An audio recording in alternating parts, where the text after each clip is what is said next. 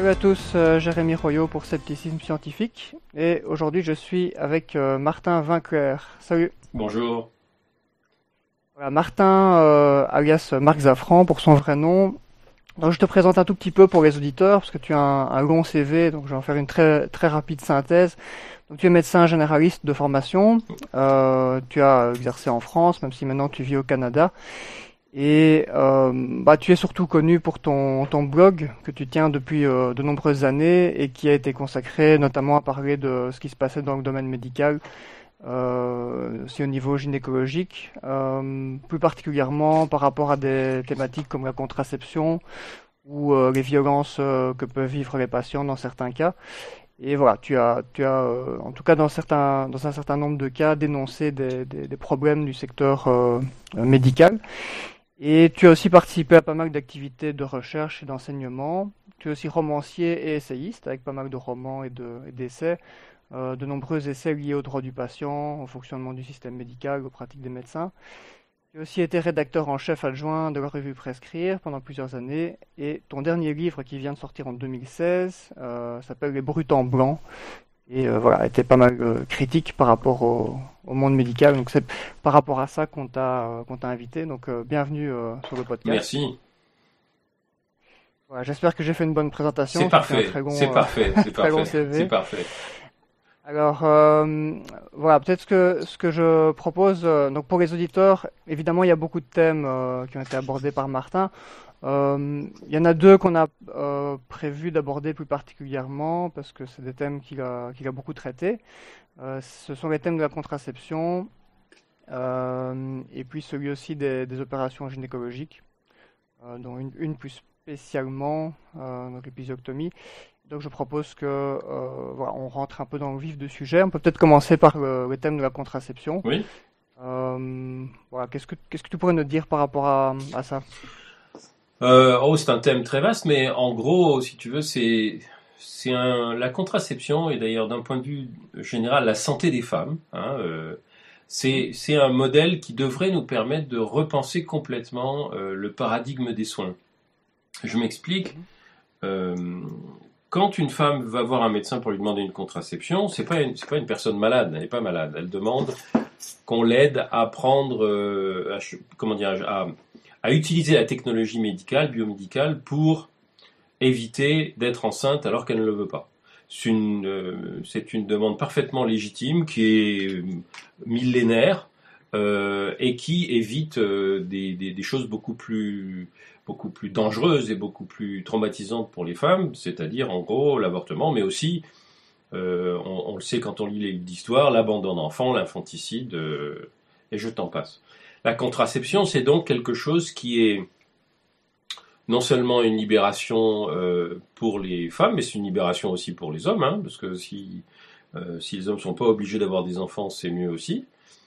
Et, ça fait partie des ça fait partie des services que les médecins devraient pouvoir rendre. Ça fait partie de ce qu'on appelle les actions de prévention des médecins, c'est-à-dire que euh, il suffit pas d'attendre que les gens soient malades ou aient des problèmes pour les soigner. Il faut aussi éviter qu'ils soient euh, en difficulté. Alors, de la même manière qu'on propose des vaccinations euh, qui, pour beaucoup, sont tout à fait justifiées, certaines autres moins, on pourrait en discuter, mais enfin, c'est pas le sujet. Euh, de la même manière qu'on on propose, si tu veux, de la vitamine D aux nouveau-nés quand, c'est l'hiver, de façon à ce qu'ils ne manquent pas de vitamine D, on doit proposer aussi des méthodes contraceptives aux femmes pour qu'elles se libèrent de l'angoisse, de la crainte et de la, euh, comment la, et du poids que c'est d'être enceinte à tout bout de champ. Le problème, c'est que, euh, enfin moi, le problème que j'ai rencontré en, France en particulier, c'est que beaucoup de médecins, euh, pensent et, conçoivent ça comme le fait qu'ils doivent décider pour les femmes ce qui est bon comme contraception pour elles. Or, le principe qui est suivi par beaucoup de pays, en particulier les pays anglo-saxons ou les Pays-Bas ou les pays scandinaves, euh, c'est peut-être aussi un peu le cas en Belgique, euh, c'est que c'est à la patiente, c'est à la femme, c'est à l'homme aussi, d'ailleurs, si c'est lui qui utilise une contraception, de choisir la méthode. C'est pas au médecin. Le médecin doit apporter son expertise en expliquant quels sont les avantages et inconvénients, voir de temps en temps, il n'y en a pas beaucoup, les dangers de telle ou telle méthode, mais c'est pas à lui de choisir, parce que c'est pas lui qui euh, vit euh, ni cette sexualité-là, ni la, la, crainte de cette sexualité. Et ça devrait donc être un, une situation dans laquelle le rôle du médecin, c'est essentiellement le rôle d'une personne ressource, d'un informateur, de quelqu'un qui te guide parmi des données que tu ne connais pas et qui va t'aider à choisir en te donnant toutes les informations euh, que tu souhaites et qui te seront utiles. Le problème, c'est que dans un pays comme la France, où la médecine est encore exercée par beaucoup de médecins de façon paternaliste, c'est-à-dire que mmh. ils décident que c'est eux qui savent mieux que les autres euh, ce qui est bon pour les patients. Euh, beaucoup de femmes ne peuvent pas obtenir ces informations, tout simplement. Alors, il y a plusieurs types de raisons. Soit parce que les médecins ont leur propre petite euh, manie, et alors ils proposent certaines méthodes et pas d'autres. Euh, soit parce qu'ils veulent pas parler de certaines euh, méthodes, soit parce que euh, pour eux, et ça peut être l'objet de leur inquiétude, la meilleure méthode c'est telle méthode, donc ils veulent pas parler des autres. soit parce qu'ils veulent pas que les femmes choisissent et que comment dire, ils veulent garder le contrôle de la situation. Mmh. personnellement, moi je me suis toujours me suis toujours positionné de façon extrêmement claire. C'est à la personne qui est en face de moi de choisir ses méthodes de contraception. Moi, mon rôle, c'est seulement, mais c'est très important, même si c'est seulement ça, c'est seulement de lui donner toutes les informations dont elle a besoin, de répondre à ses questions si elle en a, de, la rassurer quand les peurs qu'elle exprime sont pas fondées, de, en revanche, d'attirer son attention sur des inconvénients auxquels elle n'a pas pensé et qui pourraient être, euh, être euh, problématiques pour elle. Euh, c'est donc pas un petit rôle, c'est un rôle très important, mais c'est un rôle dans lequel je pars du principe que je suis en face de quelqu'un qui sait ce qu'il veut, qui est un adulte, qui prend ses décisions tout seul, qui n'a pas besoin de moi pour prendre des décisions, qui a besoin de moi pour prendre des décisions aussi éclairées, aussi informées et aussi euh, documentées que possible. Mhm. Alors, euh, ça m'a amené donc à, faire un site sur la contraception. Avant ce site, j'avais écrit le premier livre en, France. Euh, il y en avait beaucoup dans les pays anglo-saxons, il y en avait sûrement aussi d'autres dans d'autres pays que la France, mais en France, il n'y en avait pas j'ai écrit le premier livre sur la contraception destiné au grand public, qui s'appelle Contraception mode d'emploi, qui a été mmh. réédité euh, deux fois après. Et puis, euh, je me suis en même temps aussi à faire euh, un, un, site internet qui était d'accès gratuit, dans lequel je répondais aux questions, dans lequel j'affichais un certain nombre d'informations utiles pour les patientes. Et puis ça a donné, ça a donné un certain nombre d'autres engagements autour des droits des femmes, mais euh, pour en revenir à ce que je disais au début, pour moi, la santé des femmes, c'est un modèle parce que, euh, paradoxalement, euh, la physiologie, c'est-à-dire le fonctionnement du corps humain, mmh. est toujours enseigné en fac de médecine en, parlant du corps de l'homme. C'est-à-dire, on, te, on te décrit le fonctionnement des reins, du cœur, des surrénales, de l'intestin, euh, comme étant toujours un fonctionnement qui est un fonctionnement univoque dans lequel les gens vont bien, et puis d'un seul coup, tu as une maladie dedans. Tu as une maladie inflammatoire, tu as un cancer, etc. En fait, euh, ça c'est ça c'est en prenant pour euh, pour des pour repère le corps de l'homme. Parce que si tu prends le corps des femmes, le corps des femmes c'est un corps qui est sujet à de multiples variantes et de multiples variations tout au long de sa vie. Un homme, mhm. il n'y a qu'un seul événement physiologique majeur dans sa vie, c'est la puberté. C'est-à-dire que mmh. euh, après la puberté, ben, c'est un homme adulte sur le plan biologique, puis il va vieillir. Mais c'est tout. Il va rien lui arriver d'autre de particulier. Une femme, en revanche, euh, le premier événement euh, dans, sa vie, c'est la puberté, mais après, il y en a plein d'autres. Il y a le, les règles qui sont mensuelles, en principe, ou qui ne le sont pas, et à mmh. ce moment-là, c'est une variante. Tu as la grossesse, la première grossesse, les premières fausses couches quand il y en a, des fois il y en a, euh, la, première grossesse à terme, l'accouchement, l'allaitement, euh, la relation à l'enfant, l'attachement à l'enfant qui se fait et qui ne se fait pas comme avec les hommes. Il y a un attachement qui mhm. se fait avec les hommes, mais pas euh, comme avec les mères, etc. Et ça s'est reproduit de façon très importante jusqu'à la ménopause où tu as encore un événement physiologique majeur mhm. qui modifie le corps des femmes. Si on enseignait la physiologie à partir du corps des femmes, la vision qu'on aurait du soin serait radicalement différente. D'une part parce qu'on saurait que dans la vie d'une personne, il y a des phénomènes physiologiques, normaux, on va dire, naturels, qui ont lieu chez presque tous les individus, mais qui comportent des tas de variantes. Par exemple, beaucoup, beaucoup, beaucoup de femmes ont des menstruations tous les mois, mais il y en a une fraction seulement qui ont mal, qui ont très mal, qui sont invalidés par leur euh, menstruation. Alors c'est pas les menstruations qui sont anormales, c'est la douleur.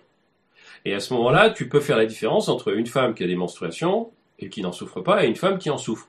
Et là, tu vas dire, bah, il y a quelque chose qui se passe et qui n'est pas normal, pourquoi est-ce qu'elle souffre? Je vais la soigner.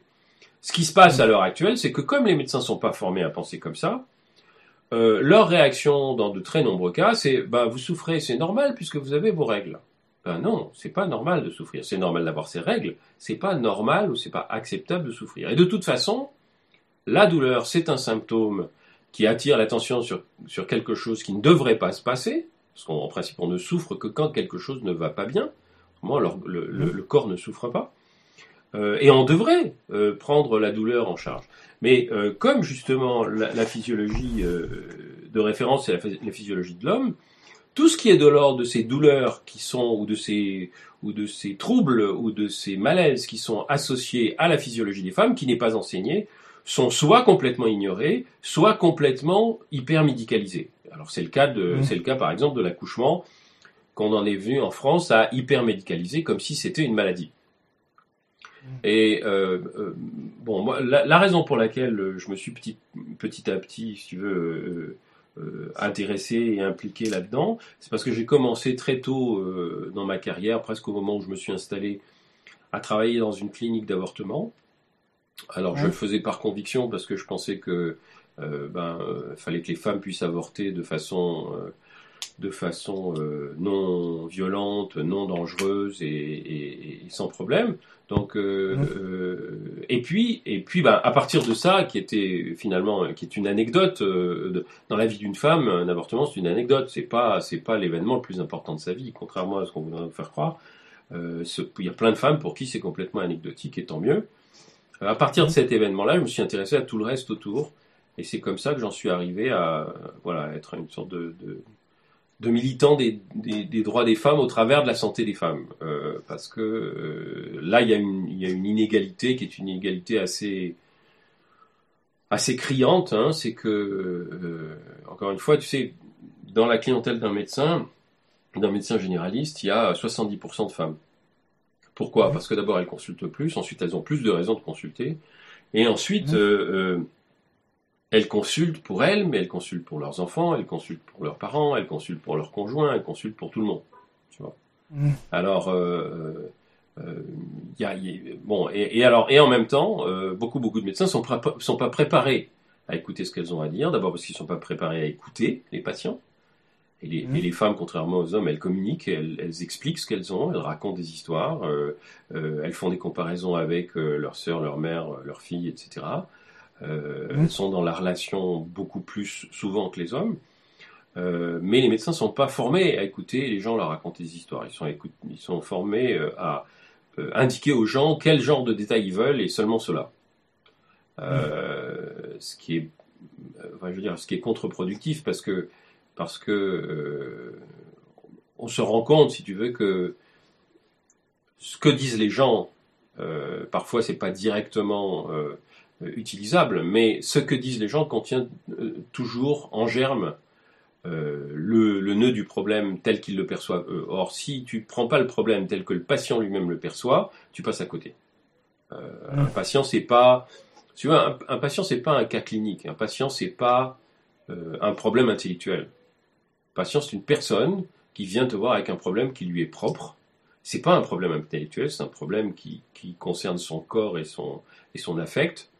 Euh, et, si tu le prends comme un problème intellectuel, c'est-à-dire comme un cas clinique, comme euh, un truc que tu vas rapporter euh, à ton, je veux dire, au, bouquin que tu as lu ou au cours que tu as eu, bah, tu, te trompes complètement. Mais évidemment, pour mm. pouvoir, pour pouvoir accepter cette idée-là, il faut déjà avoir été sensibilisé à l'idée que la personne que tu as en face de toi, c'est une personne et pas un problème. Mm. Oui, c'est ça. Bah, ce sont des questions dont on entend de plus en plus parler finalement, hein, puisque tu n'es pas le seul à dénoncer le, manque de, de rapport humain ou le manque d'écoute euh, dans le secteur médical. Je pense que c'est, des domaines dont on parle quand même pas mal aujourd'hui, depuis pas mal de temps. Maintenant, y a, il y a l'air d'avoir encore pas mal de travail. Euh, je pense notamment à la création des groupes Balint, qui, qui date quand même maintenant d'il y a pas mal d'années, qui y avait notamment un peu pour but de répondre à ça, je pense. Oui, alors les groupes Balint, euh, oui, ils datent de, juste après-guerre en Angleterre. malheureusement, ils sont pas aussi répandus qu'ils devraient l'être. Je sais qu'en Allemagne, par exemple, en Angleterre et en Allemagne, la participation à un groupe Balint en médecine générale, c'est quasi obligatoire. et, et, effectivement, les groupes sont destinés à comment dire, à régler ce qui est de l'ordre des difficultés relationnelles que les médecins peuvent avoir avec leurs patients. C'est-à-dire que mm. euh, souvent les, médecins ne comprennent pas pourquoi les, patients viennent les voir, pourquoi ils reviennent les voir alors qu'ils vont pas bien, pourquoi est-ce mm. qu'ils se focalisent sur tel ou tel élément de leur vie euh, alors que ça paraît anecdotique aux médecins. Et, et le Baline te permet justement de refocaliser ton attention sur ce que le patient raconte et sur ce qui est important pour lui. Et, on se rend compte avec, euh, avec beaucoup de surprise, mais aussi beaucoup de satisfaction, que quand on se focalise sur ce que le patient dit et ce qui est important pour lui, non seulement c'est pas pesant pour le médecin, mais ça facilite la relation, et en plus, ça donne des résultats qui sont des résultats bien plus importants sur le plan de la satisfaction de tout le monde, et des patients, et des médecins. Mais, ça veut dire qu'à un moment donné, on accepte de lâcher prise on accepte de ne pas contrôler ni ce que le patient dit, ni ce qu'il comprend, ni ce qu'il veut, ni ce qu'il décide. Et ça, c'est complètement contre-intuitif pour euh, un médecin, encore aujourd'hui, et je pense que ça va le rester pendant longtemps, parce que la, culture médicale, et c'est pas spécial euh, à la France, euh, mais on, le voit partout, seulement dans certains pays, par exemple comme le Canada, on en est conscient et on y réfléchit, la culture médicale, c'est une culture du contrôle c'est une culture du, comment dirais-je, de la magie. C'est-à-dire, euh, je suis le grand magicien qui va faire du bien à l'humanité, mais pour que je fasse du bien à l'humanité, il faut que je convainque l'humanité que euh, je sais ce que je fais et que c'est à moi de décider. Et puis, euh, non, en fait, ça, c'est de la pensée magique, justement. ce qui marche beaucoup mieux, c'est de mettre les choses sur la table. C'est pour ça que j'aime beaucoup la, je suis très heureux d'avoir fait de la, santé des femmes, euh, avoir travaillé dans la santé des femmes pendant toute ma carrière, parce que euh, c'est là que j'ai appris ça. Euh, quand une femme vient demander une contraception, ben, quand elle venait me demander une contraception, je lui disais, ben, qu'est-ce que vous savez, qu'est-ce que vous voulez savoir? Et, puis je lui mettais toutes les méthodes sur le bureau devant elle, en sortant le stérilet de, des boîtes de, dans lesquelles ils étaient conditionnés pour qu'elle voit quelle tête ça avait, en, mettant différentes boîtes de pilules, en mettant un implant, en mettant, etc. Vas-y, qu'est-ce que vous, qu'est-ce que vous savez, qu'est-ce que vous voulez savoir? Et et là, d'un seul coup, euh, euh, c'était elle qui menait le, la danse, c'était elle qui menait le jeu. Euh, et, et, du coup, elle, elle, elle arrivait au fur et à mesure que je lui expliquais les choses et qu'elle me posait des questions, elle arrivait à, à, mettre le doigt exactement sur ce qui était son problème particulier, parce que toutes les femmes n'ont pas les mêmes besoins de contraception, tout simplement parce qu'elles n'ont pas la même vie, elles n'ont pas les mêmes partenaires, elles n'ont pas les mêmes relations avec les autres, deux femmes ont, deux approches complètement différentes. Mais quand on se met au service des femmes, eh bien, euh, elles, trouvent leur voie. Or, c'est un modèle pour tout, euh, pour tout le soin. C'est-à-dire que euh, on peut très bien faire la même chose en disant pour tous les diabétiques sont différents. Et le rôle du médecin, ce devrait être avant tout de soutenir les choix du diabétique pour qu'il vive la vie qu'il veut vivre le mieux possible avec son diabète. Euh, il en va de même pour. Alors, je prends l'exemple du diabète, c'est une maladie chronique avec laquelle tu peux vivre très longtemps, qui te met en danger euh, parfois de façon aiguë, mais plutôt à long terme. Euh, mais ça peut être la même chose avec n'importe quelle maladie, y compris une maladie qui a une évolution beaucoup plus catastrophique en très peu de temps ou bien une maladie qui n'est pas invalidante euh, à long terme, mais qui t'invalide une fois par mois, mettons une migraine que tu fais euh, quand tu as tes règles, ou une migraine que tu fais quand tu, euh, comment dirais-je, quand un dimanche tu fais la grasse matinée jusqu'à midi au lieu de 10 heures. Bon. Et là, tu as ton, tout ton week-end qui est pourri. donc, le, le, rôle du médecin, c'est de donner au patient des informations pour lui-même faire sa propre ses propres choix thérapeutiques à partir de ce qu'il a à lui proposer. Ça veut donc dire que je ne vais pas contrôler ce qu'il va faire. Je vais, euh, et puis surtout, je vais partir du principe que ce patient ou cette patiente qui m'interroge, c'est un adulte. D'ailleurs, je le fais même avec des je faisais même avec des adolescentes qui me demandaient une contraception, qu'elle était assez adulte. Si elle était assez adulte pour, pour dire euh, j'ai des rapports sexuels, je veux pas être enceinte, je veux prendre une contraception, elle était assez adulte pour que je lui dise, ben voilà ce que vous pouvez choisir, mademoiselle, et, moi, je, vais, je, vais, me ranger à votre euh, décision. Euh, le, Donc c'est, ça demande, encore une fois, ça demande de d'abdiquer toute velléité de contrôle, de, de rapport de force dans lequel euh, on va imposer son point de vue. Et encore une fois, c'est tout à fait contre-intuitif par rapport à la culture médicale euh, très ancienne. Euh, mmh. Et d'ailleurs, c'est la même chose. Je viens de passer, je viens de passer 15 jours avec des étudiants de Shanghai. C'est la même chose en Asie. Hein. C'est pas euh, mmh. le, la, figure tutélaire et, et comment dirais-je, et paterniste du médecin est encore extrêmement vivante là-bas aussi. Donc, euh, c'est quelque chose qui est probablement très ancré dans toutes les dans toutes les cultures humaines et qui va rester ancré, ancré très longtemps mais dont euh, on devrait pouvoir se détacher petit à petit de manière à, euh, comment à, permettre aux, uns et aux autres de, se, de s'en affranchir. Quoi. Euh, moi, j'ai jamais pensé que c'était déshonorant de laisser les patients choisir. J'ai mmh. jamais pensé que c'était déshonorant de, euh, de dire je ne sais pas. J'ai jamais pensé que c'était déshonorant de dire, ben bon, je ne suis pas sûr que ce soit la méthode la plus efficace que vous choisissez, mais si c'est la méthode que vous voulez, elle sera beaucoup plus efficace qu'une autre méthode dont vous ne voudrez pas. Mmh.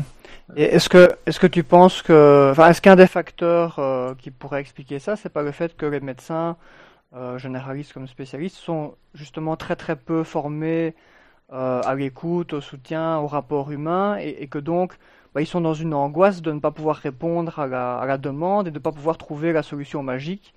donc du coup, ils se mettent dans une position comme ça très paternaliste, euh, par réflexe de défense. Oui, je crois qu'il y a deux, il y a deux types de raisons. Et l'une, mmh. l'une d'elles, et je suis tout à fait d'accord, c'est le réflexe de défense, mais je crois qu'elle découle de la mmh. première.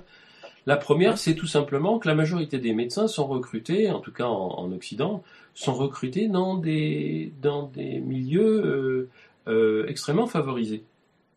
Mhm. Euh, qui eux-mêmes déjà euh, pratiquent un paternalisme euh, assez désarmant par rapport aux personnes qui sont originaires de, de, milieux socioculturels qui sont pas le leur. C'est-à-dire, mhm. hein, on boit parce que l'alcoolisme, la pauvreté c'est l'alcoolisme, t'es pauvre donc tu vas boire, etc., etc. Mhm. Et ça s'étend aussi, voilà, c'est parce que cette femme est pauvre qu'elle ne sait pas utiliser une pilule ou elle ne saura pas utiliser une pilule. Bah, c'est un préjugé de classe euh, et puis quand bien même, euh, euh, et, je veux dire, et c'est pas parce que quelqu'un n'a pas fait des, de longues études qu'il est incapable de comprendre des, des principes simples. à partir du moment où on se donne la peine de simplifier les principes au lieu de lui balancer des, des mots qui sont un jargon inintelligible. Donc je pense qu'il y a ça qui est très très ancré, c'est mmh. je veux montrer que je suis quelqu'un d'important, j'utilise un jargon inintelligible, évidemment les gens qui sont en face de moi ne le comprennent pas, Mhm. Et alors de deux choses l'une, ou bien ils me disent euh, docteur j'ai pas compris, expliquez-moi. À ce moment-là, je, je consens à leur expliquer. On est toujours dans le paternisme.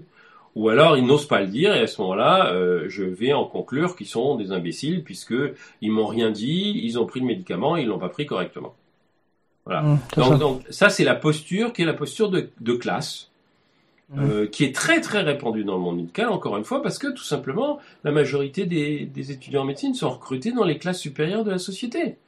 Et qu'on on leur fait pas prendre conscience du fait que non, euh, euh, ils peuvent pas se comporter comme ça. Il y a, il y a un manque d'éducation, pour le coup. Hein. Les étudiants qui viennent de milieux riches ne sont pas éduqués au fait que euh, ils peuvent pas parler à tout le monde comme si tout le monde euh, comme si les gens euh, intelligents c'était les gens de leur milieu et les autres étaient des crétins. Mmh. La, deuxième, voilà, la deuxième raison, c'est que la formation médicale est une formation elle-même très paternaliste, mmh. dans laquelle euh, on fait la même chose avec les étudiants. C'est-à-dire que l'étudiant qui commence, c'est un peu le prolétaire de l'interne qui lui-même est le prolétaire du chef de clinique, qui lui-même est le prolétaire mmh. du, euh, du, du, patron. Euh, et donc, l'étudiant, par rapport au patron, ben, euh, c'est un. Comment dirais-je Il y a des étudiants qui disent qu'on dit qu'ils sont des esclaves, euh, tout à fait, ils sont utilisés comme des esclaves. Et puis surtout, c'est, il est considéré comme nul, non avenu, sans intelligence et, et n'ayant pas la possibilité de donner son opinion. Par conséquent, voilà, et on lui demande d'obéir. Mm. On lui demande d'obéir. Et on lui dit, pour qu'il obéisse, tu dois obéir sans discuter, parce que je suis le patron, je sais ce que je dis. Mmh.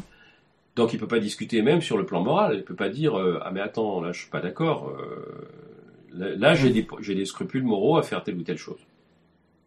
Et euh, il ne peut pas discuter évidemment sur le plan du savoir puisque le savoir est confisqué et on ne veut pas le partager parce que quand les Mhm. médecins ne partagent pas le savoir avec les patients, ils ne le partagent pas non plus avec les étudiants. Mhm. Et en plus, pour maintenir les étudiants dans la dépendance, on leur dit si tu ne fais pas ce qu'on te dit, les gens mourront. Mhm. C'est-à-dire, on les terrorise en leur disant finalement, un mauvais médecin, quelqu'un qui ne sait pas ce que je lui apprends, qui ne veut pas faire ce que je lui dis de faire, va mettre les patients en danger. Ce qui, ce qui les conduit, et quand tu es soumis à ça pendant des années et des années et des années, ça laisse des traces. Inévitablement, parce que tu apprends, c'est comme un enfant battu. hein, Un enfant battu, euh, tu t'approches de lui euh, avec le sourire et il recule en levant les bras euh, vers le ciel parce que euh, il a appris que même quand son parent sourit et s'approche de lui, il peut lui taper dessus. Mhm. Quand ils deviennent adultes, ils ont pris ces plis-là. Dire la violence qui s'est exercée pendant. euh, N'oublions pas que les étudiants en médecine, ils commencent, en particulier en France, ils commencent, ils ont 17 ans, 18 ans. C'est des adolescents. hein. Euh, pendant, pendant 8 à 10 ans, ils vont être soumis à ce, à ce régime-là. Un certain nombre d'entre eux vont être soumis à ce régime-là. Ils vont devenir phobiques, c'est-à-dire qu'ils Mhm. vont avoir peur de leur ombre. Euh, ils vont avoir peur de marcher en, en dehors des clous. Ils vont avoir peur de ce que les patients leur demandent et à quoi ils ne savent pas répondre. Ils vont avoir peur de faire les choses autrement que comme on leur a dit de les faire. Mm. Et ils vont se rigidifier. Il y a donc, la- il y a donc les deux co- composantes, si tu veux. C'est euh, soit ils sont très très imbus d'eux-mêmes, ils sont très sûrs et très imbus d'eux-mêmes, et à ce moment-là ils traitent les gens de manière paternaliste. Soit ils sont très phobiques et à ce moment-là ils traitent les gens de manière autoritaire pour se euh, pour se comment dire pour se protéger euh, moralement et, et, et, euh, De leur angoisse. euh, de leur angoisse, pour Angoisse, protéger leur angoisse. Mm. Bon, donc c'est, c'est, il y a, je pense qu'il y a les deux facteurs. hein. Moi, je pense que d'ailleurs le, le facteur numéro un, euh, le facteur numéro un de violence médicale, c'est la peur. Hein. Et d'autorité médicale, c'est la peur. Je pense que les, les imbus d'eux-mêmes euh, euh, dominants, euh, les grands pervers, il y en a, mais c'est une minorité parmi les étudiants en médecine. La plupart des étudiants en médecine pourraient devenir des gens tout à fait formidables sur le plan du soin s'ils n'étaient pas d'abord éduqués par des pervers et maltraités par des pervers, et, et s'ils avaient comme modèle des gens qui sont pas pervers et qui les encouragent et qui leur disent bah oui tu vas commettre des erreurs mais tout le monde commet des erreurs Euh, c'est comme ça on va essa- tu vas essayer de faire en sorte de réparer tes erreurs et puis euh, le meilleur moyen de ne pas faire une erreur c'est de t'assurer en demandant au patient si t'es pas en train de te tromper ce qui est aussi très euh, anti comment dire contre-intuitif les médecins sont censés savoir mais surtout ne pas avoir à demander aux patients s'ils ont raison ou pas. Ouais. Alors qu'en fait, on, on- on peut très bien s'assurer que tout va bien en demandant au patient. Le patient, lui, il sait s'il est maltraité ou s'il va bien. Il sait s'il va mieux ou non. Euh, je suis en train de, je suis en train d'écrire, de coécrire avec un de mes amis qui est spécialiste de la douleur, un livre sur la douleur. Pour mesurer la douleur, il y a un principe absolu, hein, euh, qui est le suivant et qui n'est pas du tout euh, généralisé dans la médecine française, c'est que quelqu'un qui dit qu'il a mal dit qu'il a mal. C'est vrai. On ne peut pas Mm. contester qu'il a mal. Mm. Bon. Et euh, donc, à partir du moment où il dit qu'il a mal, eh ben, on lui donne ce qu'on appelle une échelle d'auto-évaluation. C'est-à-dire une petite réglette avec 0, euh, graduée de 0 à 10. Puis on lui demande de promener le, curseur de la réglette. euh, de 0, c'est pas de douleur du tout. À 10, c'est la pire douleur imaginable. Alors on lui demande, par exemple, de prendre référence sur le jour où il s'est cassé la jambe ou, l'accouchement pour certaines femmes, etc. Et puis on leur dit, ben, vous me dites sur la réglette combien c'est. Bon. Mhm. Et puis après, ben, on va lui donner un traitement. Et, et, et si elle te dit, ben, j'ai encore plus mal, ben, tu la crois, tu augmentes les doses. Si elle te dit, ben, ça va, j'ai moins mal, tu dis, ben, on va rester comme ça. Mais c'est Mhm. c'est le patient qui te dit s'il a mal. C'est pas toi. Il n'y a pas de machine pour mesurer la douleur. Et donc, euh, pour des choses complètement élémentaires comme celle-là, on, on- aujourd'hui, maintenant, on décide de se repérer à ce que dit le patient. En fait, il n'y a pas de raison de, faire, de ne pas faire ça pour tout. Mm. Tout nous indique au contraire qu'il faut faire ça pour tout. C'est pas toujours possible de la même manière, mais il faut faire ça pour tout. C'est-à-dire que c'est le patient lui-même qui définit son bien-être, son mal-être, et qui doit pouvoir choisir les méthodes par lesquelles il se fait soigner. Ouais, En plus, pour, pour rebondir sur ce que tu dis, euh, je pense qu'une chose qu'on peut mentionner aussi, c'est que c'est un domaine qui est quand même vachement bien étudié maintenant. Tout à fait, tout à fait. Euh, il y a des tonnes d'études sur le, sur le rapport humain, euh, sur les facteurs communs, Absolument. qui montrent que si le médecin a un bon rapport avec le patient, que le patient se sont écoutés, respectés, etc., bah, non seulement il est plus compliant avec ce qu'on lui propose, mais en plus, euh, bah, ça, ça fonctionne mieux et, et lui-même euh, euh, se sent mieux euh, par rapport à ça. Tout à fait. Et, en- et, et en- et ça permet aussi de sortir de cette idée de compliance. Parce qu'il ne s'agit pas de Mhm. compliance. Euh, moi, je pense qu'il ne s'agit pas de compliance. Il s'agit de dire est-ce que le patient a fait sien euh, les principes de la thérapeutique Mhm. et est-ce qu'il adhère à des principes que lui-même a adoptés? À ce moment-là, il est plus compliant, Mhm. si tu veux. C'est lui Ouais. qui, qui prend son traitement. C'est lui qui se soigne. Il se soigne avec les médicaments qu'on lui a prescrits, il se soigne avec les conseils qu'on lui donne, mais c'est lui qui se soigne. Bon, qui se traite plus exactement. Le médecin le soigne, lui il se traite. Ouais. Euh, euh, et on voit bien qu'à ce moment-là, c'est plus un rapport de force. Alors dans, Il adhère à l'idée plutôt que de se soumettre euh, à- au conseil du médecin qui, qui sait mieux que lui quoi faire. voilà, il est, il est dans un choix qui est un choix euh, autonome et il n'est pas dans une soumission, exactement. Euh, c'est pour ça que je prenais euh, dans, dans, le, dans les brutes en blanc, je prenais l'analogie suivante, c'est que le patient est toujours capitaine de son propre navire, qui est son corps. Mhm. Le médecin, c'est un pilote, tu sais, c'est un petit, un petit remorqueur euh, qui va euh, de temps en temps venir à son aide pour l'aider à traverser, euh, je sais pas moi, le, euh, les glaces du, du, du Grand Nord ou, ou le guider dans, une, dans un ouragan, etc. Ou, ou, le, ou lui faire des réparations pendant qu'il est en cale sèche. Mais c'est toujours lui le capitaine. Et s'il dit, je suis désolé, moi je veux reprendre la mer, t'as pas fini tes réparations, tant pis, je veux reprendre la mer, euh, le médecin n'a rien à dire. S'il dit, oui d'accord, je vois bien, euh, bien qu'il y a trois chemins possibles, que vous me proposez le plus long parce que c'est celui qui vous paraît le meilleur, mais je vais prendre le plus court. Oui, mais il y a des risques. Ah, d'accord, il y a des risques, mais c'est mon bateau. Et, et, et ça, on est, on est véritablement dans quelque chose de politique, parce que euh, de la même manière que euh, les médecins font partie des classes dominantes, le plus souvent, hein, il y, a, il y a une fraction des médecins qui ne viennent pas des classes dominantes, qui n'adhèrent pas aux valeurs des classes dominantes. C'est mon cas. Moi, mon père était médecin. euh, c'était, lui était, était fils de gens très pauvres, mais c'était un bourgeois. J'étais, fils de bourgeois. J'adhérais pas pour autant aux, aux valeurs de la classe dominante. Mais donc de même que les médecins font partie des classes dominantes, eh ben ils, ils deviennent plus ou moins les exécutants et les transmetteurs des valeurs de la classe dominante. Mhm. Hein? Alors le, le c'est, un comment un changement de paradigme extraordinaire que de dire je ne vais pas me faire le levier de la classe dominante en exerçant mon influence sur les patients pour que les patients obéissent aux injonctions euh, gouvernementales, mettons, aux injonctions religieuses, aux injonctions de Mhm. n'importe quelle. Mais je vais me mettre du côté du patient en le soutenant, quelle que soit la décision qu'il va prendre. On voit bien le problème aujourd'hui euh, avec les vaccinations, où les médecins se, se positionnent de façon très diverse. hein. Euh, Il y a des médecins qui sont pro-vaccination, qui disent Mhm. je suis pro-vaccination, mais je ne contraindrai pas des patients à vacciner leurs enfants. Parce que Mhm. c'est pas mon rôle d'être un flic qui vient et qui contraint les gens. Moi, je discuterai avec eux, euh, je leur dirai ce que j'en pense, et après, c'est eux qui vont prendre les risques. Euh, alors, euh, ben, si c'est eux qui prennent les risques, je vais les accompagner dans les risques. Moi, ça m'est arrivé hein, quand j'étais médecin de famille. Ça m'est arrivé de nombreuses fois de voir des familles dont les enfants n'étaient pas vaccinés et qui s'étaient fait faire des, des- des certificats de des certificats de complaisance qui avaient fait Ouais. remplir le carnet de santé par un médecin qui avait mis son tampon alors qu'ils n'avaient pas été vaccinés. Mhm. Ça m'est arrivé, je me souviens en particulier d'une fois, euh, qu'une qu'une femme m'amène ses deux petits garçons, ils devaient avoir, je sais pas, 8 et 6 ans, qui n'avaient pas été vaccinés contre la coqueluche et qui avaient une coqueluche carabinée. Bon. Mhm. Et j'ai soigné les deux petits garçons qui étaient mal en point, les pauvres. Euh, puis bon, ils ont fini par guérir, Dieu merci. Et à la fin, euh, quand je les ai revus une dernière fois pour m'assurer que tout était bien rentré dans l'ordre, elle m'a dit Je vous remercie. Euh, je dis bah, Madame, j'ai fait que mon travail. Elle m'a dit Non, je vous remercie de ne pas m'avoir fait la morale. Mhm. Je dis Mais Madame, d'abord ça aurait été un peu tard.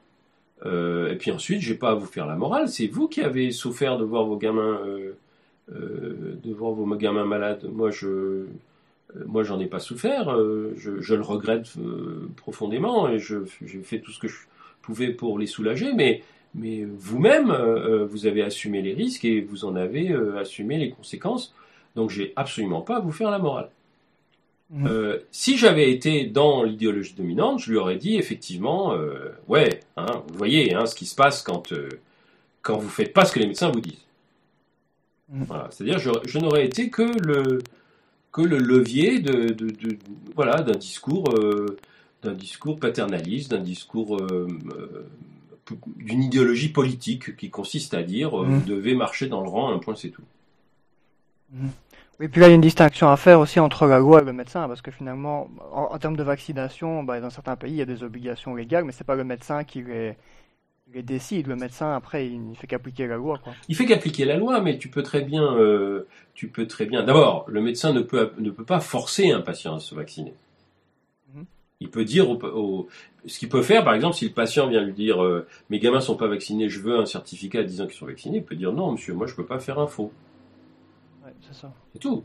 Et puis, et puis dire, euh, mais je porte pas de jugement sur ce que vous faites, et si votre gamin euh, a le moindre problème, euh, ça m'empêche pas de le soigner.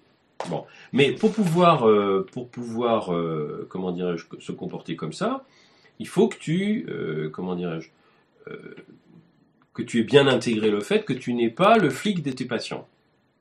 Mmh. Bon, et que tu n'es pas non plus le, un, garant des forces de l'ordre euh, au nom de, comment dirais-je du bien public. Du bien public, tu vois. Bon, alors euh, si je veux dire là, là, il y a des obligations morales. Ne pas vacciner un enfant dont le parent ne veut pas le faire vacciner, c'est pas illégal. Tu comprends ce que je veux dire? Je ne commets pas, ah commets pas d'infraction en ne vaccinant pas un enfant alors que son parent me dit je ne veux pas le faire vacciner. Je commettrais une infraction si je faisais comme si je l'avais vacciné. Oui, euh, si tu fais un faux, c'est eux qui commettent une infraction. C'est eux qui commettent une infraction, c'est pas moi. Donc j'ai pas moi à euh, comment dirais-je euh, à me sentir responsable des infractions que les parents commettent. Mm. Pas plus que je n'ai à me sentir responsable de du patient qui à qui j'ai dit voilà vous allez être sous tranquillisant, je vous déconseille fortement de prendre votre voiture mm. et qui prend sa voiture je l'ai informé. Euh, S'il prend la voiture en ayant, en prenant des tranquillisants, c'est lui qui commet une infraction, c'est pas moi. Ah mais encore une fois, ça veut dire que je, je d'abord, je ne suis pas a priori soupçonneux vis-à-vis de la personne qui est en face de moi. Mhm. Et puis deuxièmement, euh, je considère qu'il y a une différence entre ce qu'il fait lui et ce que moi je, je fais. Oui, c'est ça. Et tu peux, tu peux l'informer de manière très claire et sans ambiguïté, sans pour autant le moraliser ou lui donner des ordres. Absolument. Absolument. Ce qui est interdit, c'est de faire courir des risques sciemment à ses patients. Ce qui est interdit, c'est mm. de, c'est de leur mentir, par exemple, euh, euh, et de leur dire, euh, je sais pas moi, prenez tel médicament, il n'y a aucun danger, alors qu'il y en a. Mm. Ça, c'est crapuleux. Ça, c'est un crime. Mais, mais, euh, mais les laisser prendre des décisions qui sont les décisions qui sont les leurs, ben, je suis désolé. Euh, euh, encore une fois, à moins de, à moins de vivre dans un état totalitaire dans lequel tu es tenu de faire ça, et à ce moment-là, ça ne t'empêche pas non plus d'avoir une posture éthique qui consiste à dire allez vous faire foutre. bon, mon père et les gens de sa génération, mon père était médecin, les gens de sa génération, euh, dans, les années, euh, dans les années 50, euh, organisaient, les médecins de sa génération organisaient un, une sorte de circuit d'avortement clandestin propre mmh. dans la communauté juive d'Alger. donc ils prenaient des risques, là ils commettaient des, trucs qui étaient illégaux, hein. ils faisaient des trucs illégaux, ils faisaient des mmh. avortements mais ils considéraient que c'était moins grave de faire des avortements illégaux dans un bloc opératoire euh, sous couvert de faire des... tous les médecins le faisaient, hein, note bien, euh, enfin tous les médecins, ah beaucoup, de médecins le faisaient. C'était moins dangereux de faire ça dans un bloc opératoire euh, où les femmes seraient pas en danger que de les laisser aller se faire avorter par n'importe qui avec un cintre. Ah ouais, c'est ça. voilà. Donc c'est, c'est, c'est, encore une fois, c'est pas parce que tu t'inscris dans un service public que le service public te dicte non seulement tes gestes, mais ta morale service public, il te dicte pas ta morale. Euh, euh, donc. Ok. Super. Ok. Je pense que c'est très clair, en tout cas, euh, ton explication. pour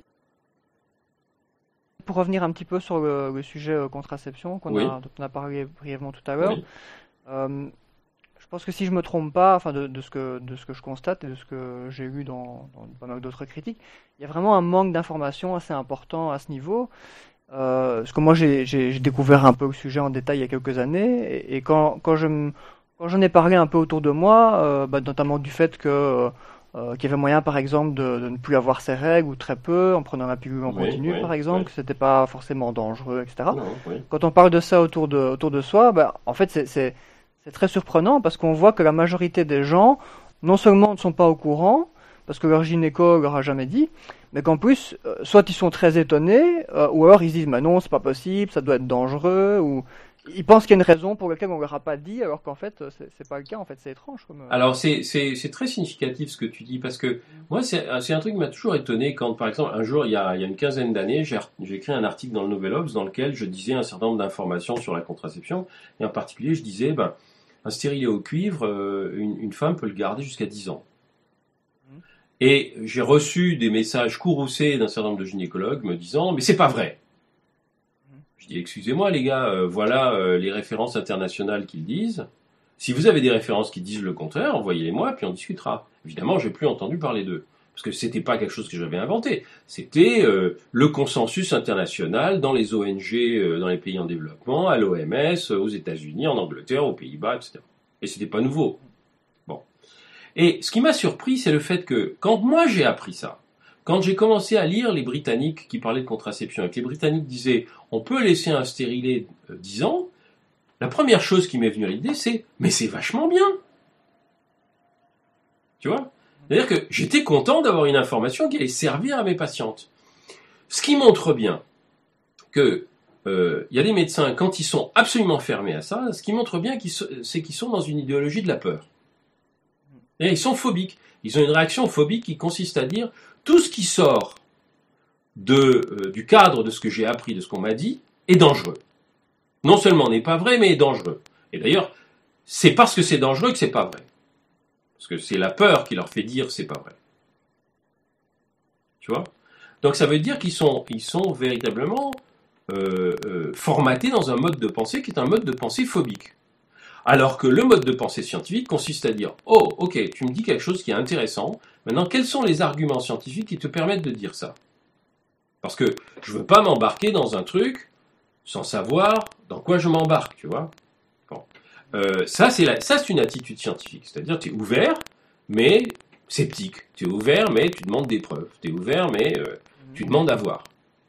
Euh, eux, ils sont pas du tout dans cette conception-là. Ils sont dans si je n'ai pas appris ça de mes maîtres, c'est que c'est faux. Tout simplement parce que, encore une fois, puisqu'ils règnent, puisqu'ils sont, éduqués dans un règne de la peur, eh ben, euh, si je n'ai pas appris ça de mes, de mes maîtres, c'est que c'est dangereux. Donc c'est faux. Ça, c'est transmis aux patients. C'est-à-dire que les patients aussi sont victimes de ça. Parce que les médecins phobiques transmettent des informations phobiques. Et donc ils rendent les patients phobiques aussi.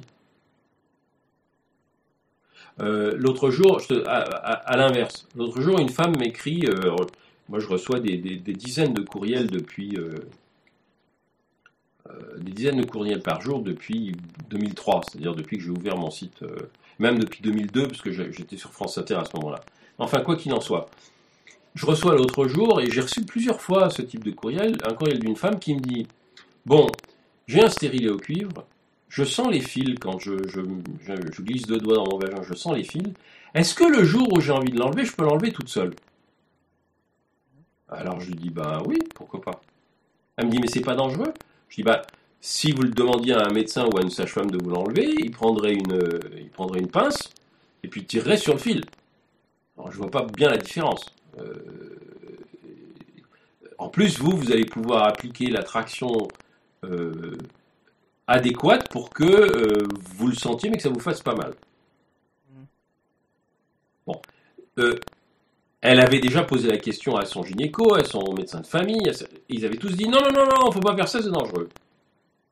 Mais pourquoi? Sur quel. Et, encore une fois, on est dans un, dans un registre qui est un registre de la peur, qui n'est pas un registre de la réflexion scientifique et de, du, raisonnement, euh, du raisonnement posé. Attends, Ok, alors pourquoi est-ce que ceci est dangereux? Qu'est-ce qui pourrait être dangereux? Rien. Le fait de tirer avec les doigts ou le fait de tirer avec une pince, c'est exactement la même chose. Bon.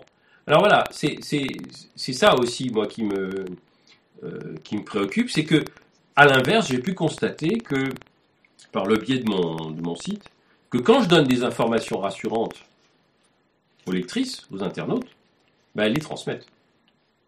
Mhm. Et elles rassurent aussi leurs copines. C'est-à-dire qu'on peut faire le travail dans les deux sens. On peut faire peur à tout le monde, ou on peut, on peut rassurer tout le monde aussi. Et est-ce que, enfin, qu'est-ce, qu'est-ce qui fait alors, euh, à ton avis, que les, hormis les facteurs généraux qu'on a évoqués, mais est-ce qu'il y a des raisons plus spécifiques qui font que les gynécos ne présentent pas l'ensemble des moyens de contraception, de contraception euh, aux gens et leur, leur filent des pilules euh, Je pense que je pense que je pense que les autres raisons sont des raisons qui découlent toutes des deux que je t'ai données. Par exemple, quand euh, quand un médecin reçoit un visiteur médical qui lui présente la nouvelle pilule et qu'il se met à prescrire cette nouvelle pilule à tire larigot après, mhm. c'est parce que le visiteur lui a fait croire que ce serait mmh. avantageux, que ce serait moins dangereux pour les femmes qui prescrivent cette pilule plutôt que les pilules qu'il avait l'habitude de, prescrire auparavant. Donc encore une fois, il a joué sur sa peur. Il n'a pas joué sur quelque chose de rationnel. Il a fait du marketing. Mmh. Euh, ou il a fait de la cosmétique, si tu veux. Et, évidemment, euh, un médecin peut, à, bonne, euh, à bon compte, se rassurer ou se, gratifier en disant bon au moins là je fais quelque chose d'utile pour mes patientes puisque je leur prescris une pilule moins dangereuse. Euh, mm. Un médecin, euh, prends l'exemple de, enfin, en, France où c'est pendant très longtemps c'était euh, exclusivement la pilule, bah, c'était pas mm. étonnant parce qu'il y avait que les gynécos qui savaient poser des stérilés et ils enseignaient pas aux généralistes à le faire. généralistes, tous les généralistes devraient mm. apprendre à poser des stérilés, des implants, ils devraient l'apprendre à, à, la fac, mais on leur, on leur apprend pas à le faire forcément un geste qui est quand même un geste invasif, si t'as pas appris à le faire, t'as pas envie de le faire. Ouais. Tu veux pas faire mal, enfin je veux dire c'est mmh. moi j'ai pas appris à poser un stérile à la fac. Quand je suis sorti de la fac, je suis allé remplacer le médecin que je remplaçais m'a dit si tu veux je te montre. Je lui ai dit oui et puis mmh. juste après je suis allé bosser à l'hôpital où je faisais des où je faisais des IVG. Alors là, bon, tu sais, euh, faire une IVG, c'est quand même un peu plus invasif que de poser un stérilet. Là, j'ai mhm. appris à poser des stérilets. Mais c'est parce que les circonstances de mes, de mes engagements professionnels m'ont permis de le faire. Sinon, il aurait fallu que j'aille voir euh, mon collègue 12 euh, fois et puis que j'apprenne à poser des stérilets avec lui. Mhm. Bon, voilà. Par la suite, j'ai fait des formations médicales continues pour des médecins qui, eux, voulaient apprendre à en poser. On le faisait sur des, mhm. sur des maquettes. Et puis, quand ils, ils voyaient à quel point c'était simple, ils me disaient mais oui, mais pourquoi est-ce que pourquoi est-ce que j'ai eu peur toute ma carrière euh, de faire ça? Ben Parce qu'on t'a fait peur. On t'a fait peur. Mais, mais quand, tu vois, quand tu vois ce que c'est, t'as plus peur. Et, donc on est bien, on est bien dans, un, dans quelque chose qui... Alors, euh, euh, le pendant de ce que je t'ai dit par rapport à la pilule, c'est que la peur, c'est le plus grand allié des marchands. Et en particulier des marchands de santé.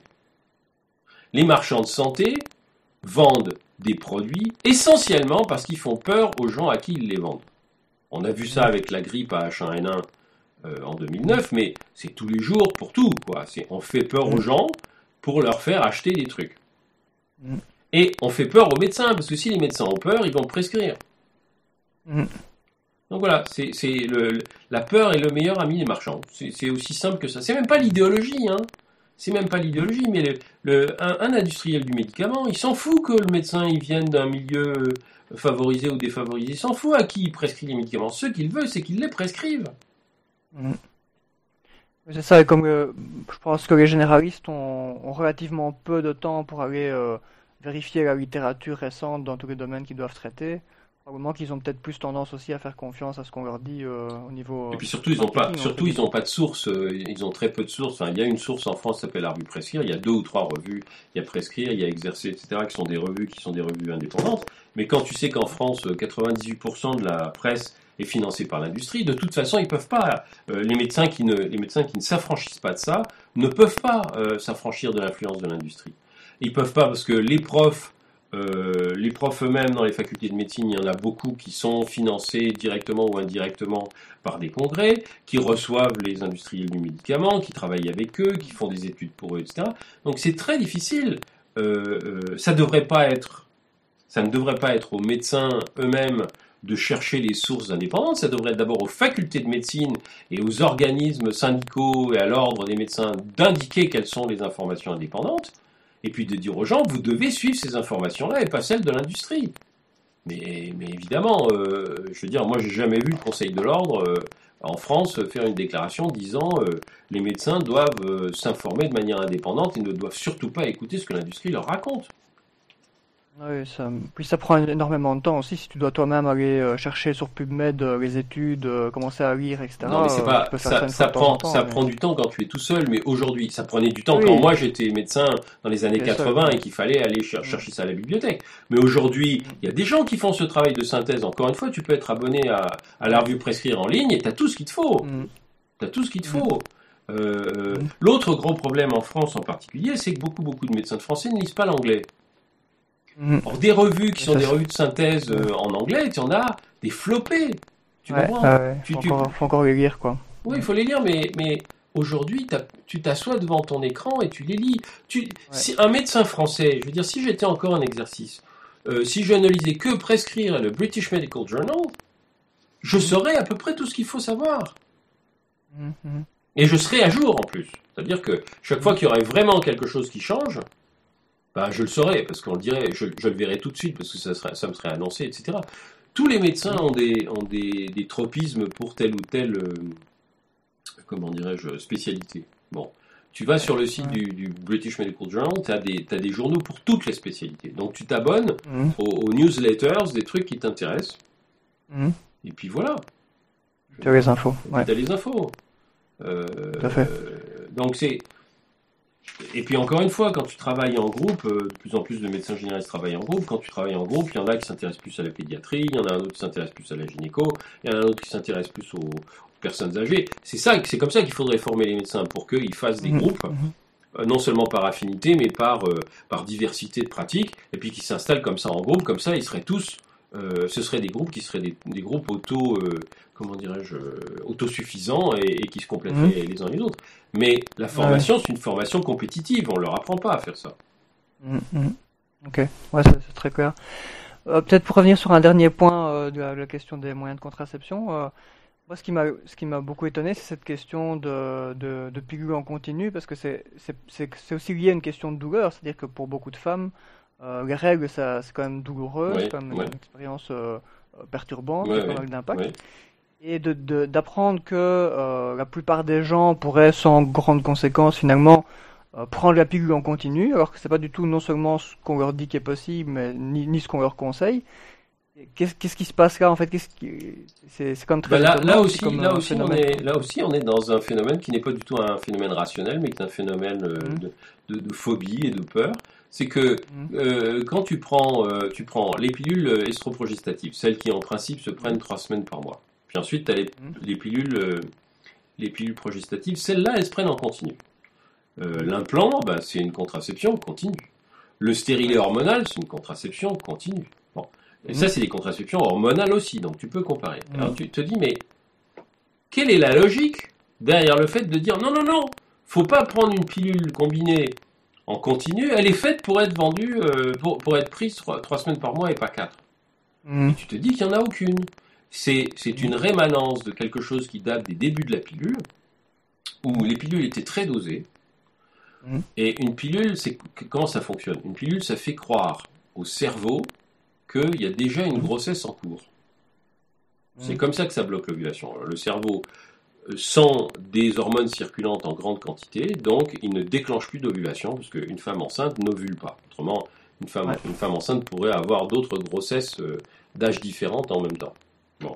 Mhm. Donc, euh, ça fait croire au cerveau qu'une grossesse est déjà en cours. Mais ça provoque aussi des symptômes de grossesse quand, a- les, les pilules sont trop dosées. C'est-à-dire, ça fait gonfler les seins, euh, Mhm. ça, donne, ça donne faim, ça fait prendre du poids, etc. Ouais. Alors, au début, et puis, alors, les femmes qui prenaient les premières pilules, elles avaient la trouille parce qu'elles disaient, ben, on me dit que c'est pour pas être enceinte, mais j'ai des symptômes de grossesse. Mhm. Et elles la prenaient en continu. Et elles disaient, en plus, j'ai pas mes règles. Alors, qu'est-ce qu'on a fait?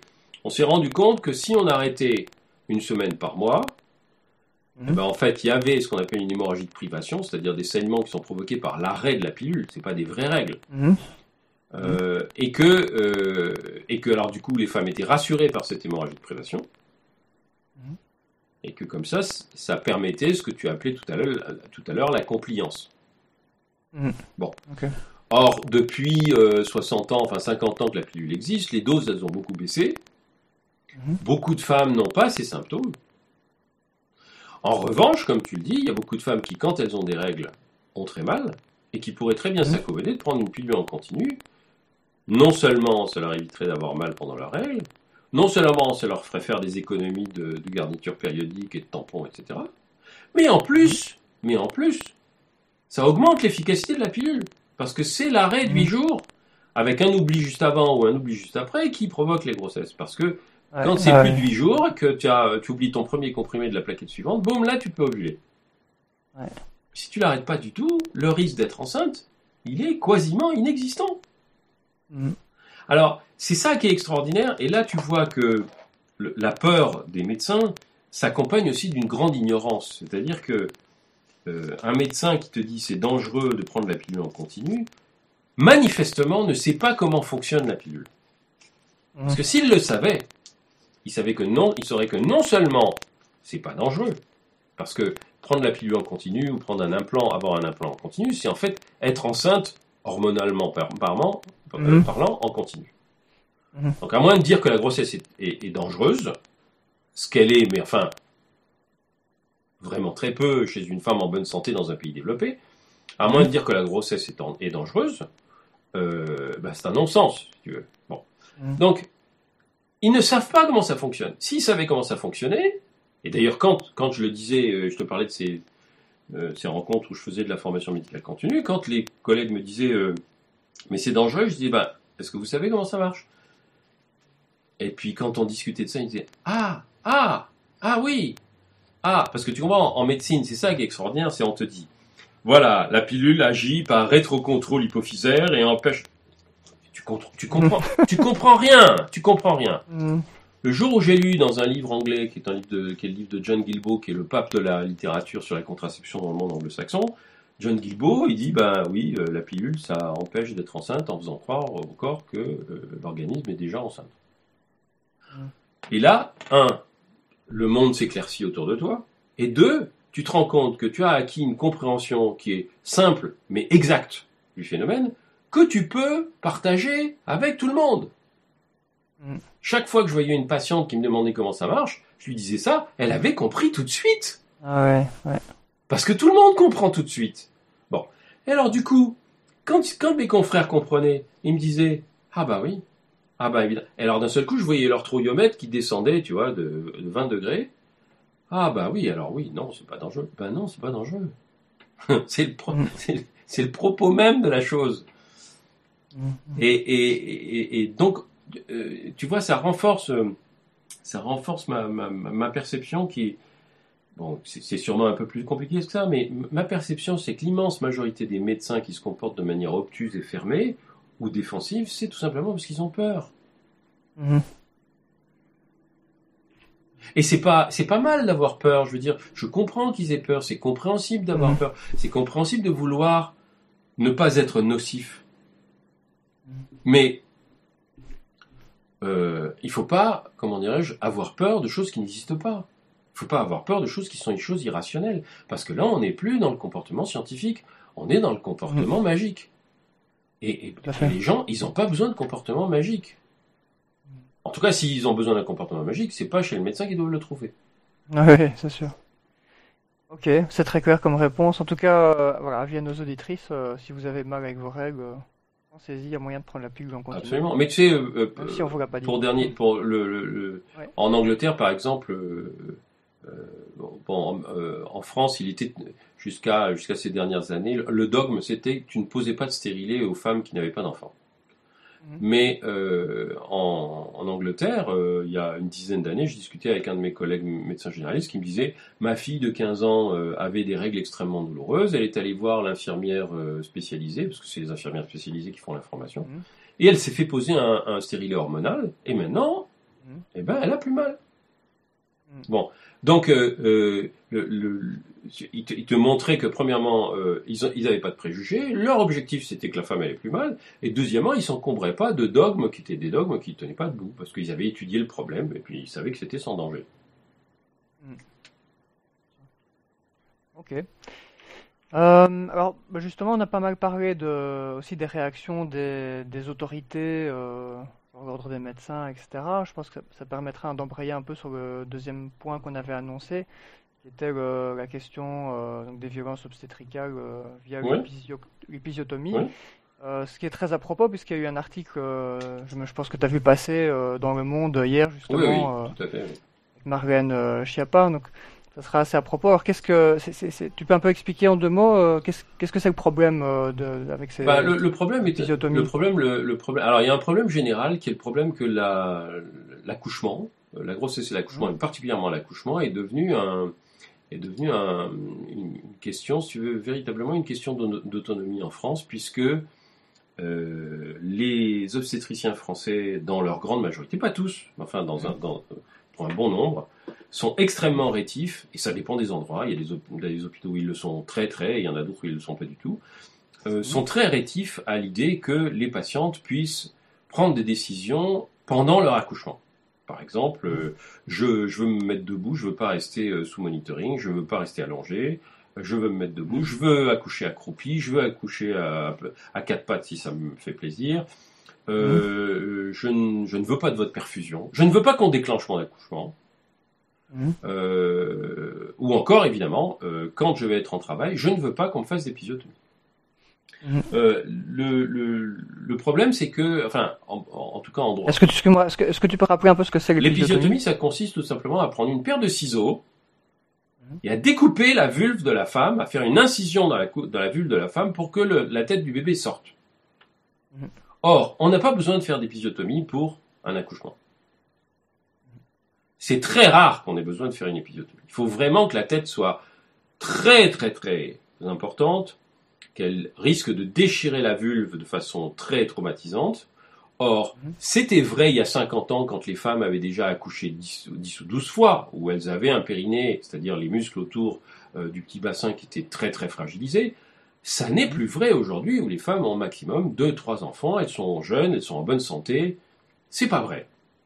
Le- le- le mu- les muscles du périnée, ils sont faits pour se dilater. Ce qui permet à la tête de sortir, à la tête du bébé de sortir sans traumatisme, c'est de la retenir et de prendre son temps. Or, la seule fonction à l'heure actuelle de l'immense majorité des épisiotomies dans l'accouchement, c'est de faciliter la sortie de la tête pour que ça prenne moins de temps pour les professionnels.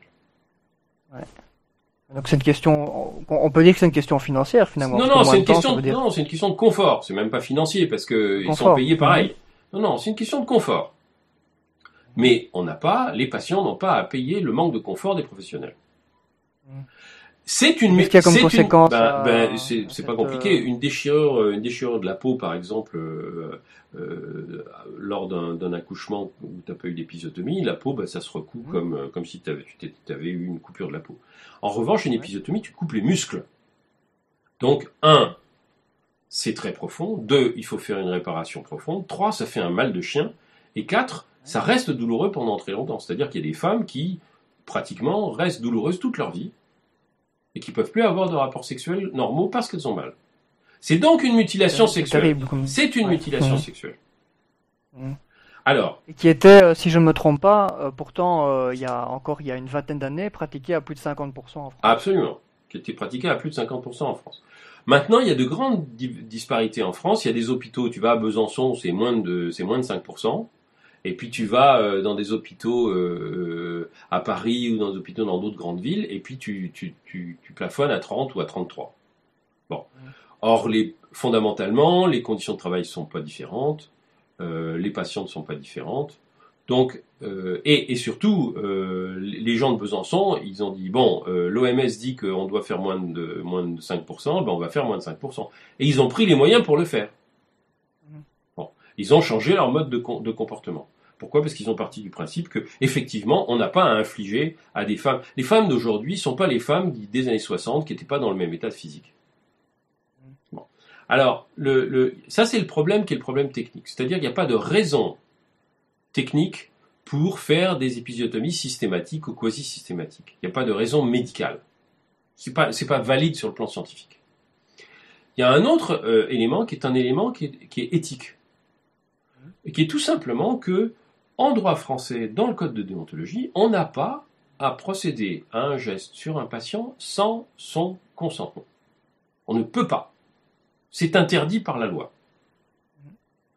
Ça, c'est dans le code de déontologie. Tous les médecins doivent respecter le code de déontologie. Donc, si on dit à une patiente, je vais vous faire une épisiotomie, et que cette patiente dit non, eh bien, on ne doit pas lui faire. Les anglo-saxons, qui sont beaucoup plus pointus que ça sur le plan de l'éthique, par exemple, le, collège, le collège fédéral des gynécologues obstétriciens américains, en 2015, je crois, a publié une recommandation à tous ses membres disant sous aucun prétexte, un gynécologue obstétricien ne doit euh, passer outre les exigences des patientes pendant un accouchement ou une, pendant une grossesse ou un accouchement, même si, de son point de vue, le fœtus est en danger. Hmm. C'est ça, va être très loin. Ouais. Ah ben, c'est, on peut pas être plus clair. Hein. Vous n'avez pas le droit de décider à la place des gens. Hmm. Hein.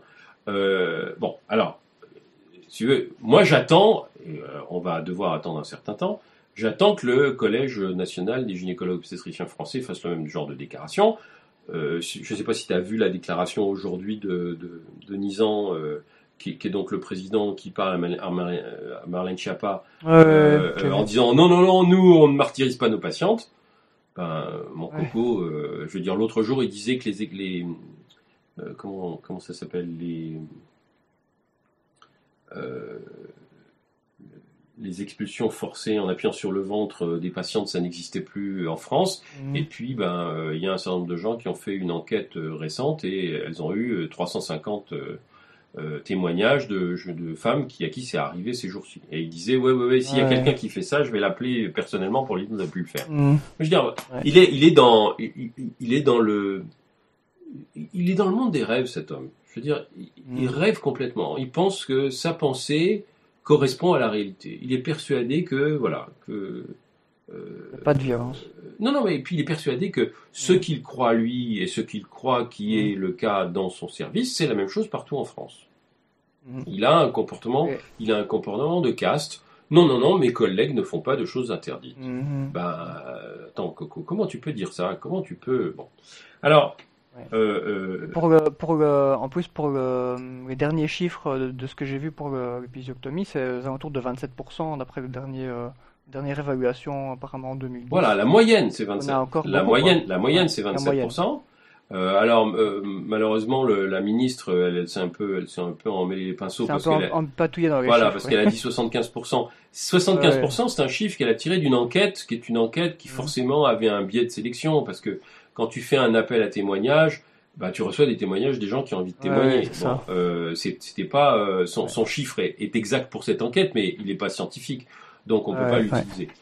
Euh, mais la moyenne c'est 27%, ce qui veut donc bien dire, puisqu'il y a des gens qui font moins de 5%, bah, ça veut dire qu'il y en a qui en font 45 mmh. ou 50. Tu vois? Bon. et il n'y a pas de raison, encore une fois, médicalement, il n'y a pas de raison. Mmh. Il n'y a aucune justification médicale. Et de toute façon, quand bien même il y aurait une justification médicale, encore une fois, les médecins ne devraient pas l'imposer à des femmes qui les refusent. Et mmh. c'est ce que j'expliquais à une journaliste ce matin. Euh, la particularité de l'accouchement, c'est que c'est un truc que tu programmes, par définition. Tu n'accouches pas 15 jours après avoir commencé ta grossesse. Tu mmh. accouches 9 mois plus tard. Donc tu as le temps de te faire informer, pas forcément par les médecins, mais il peut y avoir une information dans, dans l'hôpital par des infirmières spécialisées, des, des, conseillers en planification, tout ce que tu veux sur mhm. qu'est-ce qui va se passer, quels sont les trucs qu'on va vous proposer, est-ce que vous avez le droit de dire oui ou non, vous avez toujours le droit de dire non. Euh, mhm.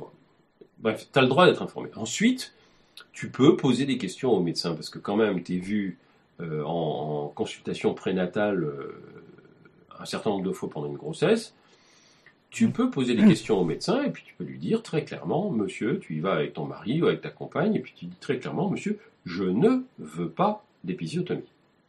Mm. Dans aucun cas. Dans aucun cas. Mm. Ou bien dans tel cas, oui, mais dans tous les autres cas, non. Mm. Et il n'a pas à passer outre. Mais comme on est encore une fois dans une profession qui est une profession paternaliste, et une profession aussi qui est une profession phobique, Mhm. c'est très extraordinaire parce que les médecins, on leur, on leur fait croire que s'ils font pas ce qu'il faut, ou plutôt, s'ils ne font pas ce que leurs maîtres leur ont appris, c'est les patients qui vont porter plainte contre eux et les punir. Mhm. En fait, c'est pas du tout comme ça que ça se passe. hein. Les Américains, ça fait longtemps qu'ils font des, des travaux sur les, euh, sur les, euh, comment ça s'appelle, les procès, et ils vous disent en fait, Mhm. les gens font des procès dans des cas très précis. C'est soit s'ils ont l'impression qu'on leur a menti, Mhm. soit si on n'a pas répondu à leurs questions, soit si on- ils ont l'impression qu'on leur a caché quelque chose, Mhm. ou bien qu'on les a traités de haut. Là, ils portent plainte. Ouais. Parce qu'ils sont, euh, ils sont, euh, euh, comment dirais-je, ils se sentent floués. Pas respecté. C'est- Voilà, ils ne sont Ouais. pas respectés, ils se sentent floués. Euh, et les, assureurs disent, si jamais vous opérez quelqu'un qui a un accident pendant l'opération, la première chose que vous devez faire une fois que l'opération était finie, c'est d'aller voir la famille en leur disant, il y a eu un accident, voilà ce qui s'est passé. Et de tout leur décrire en long, en large et en travers. En disant vous êtes désolé, que ça aurait pas dû se produire, que c'était pas prévisible, que tout ce que vous voulez, mais vous allez leur dire tout de suite. Et ils ont vu les nombres de procès dans un pays comme les États-Unis où on fait beaucoup de procès, ils ont vu le nombre de procès chuter. Mhm.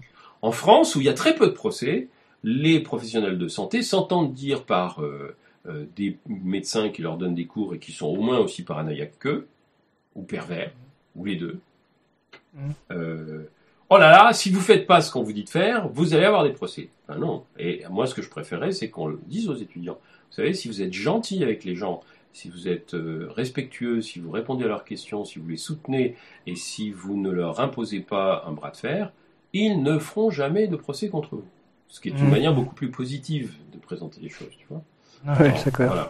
Alors le, le, le, le problème avec les le problème avec la- l'accouchement et la euh, avec l'accouchement, c'est qu'il y a une telle paranoïa dans le monde médical sur oh là là les enfants, il faut absolument qu'ils soient parfaits. Alors il y a aussi Mhm. une bonne part de sexisme, hein, c'est que dans un très grand nombre de, de cas, c'est euh, faire un bébé qui est un bébé euh, qui va très bien, qui compte, c'est pas le confort de la mère.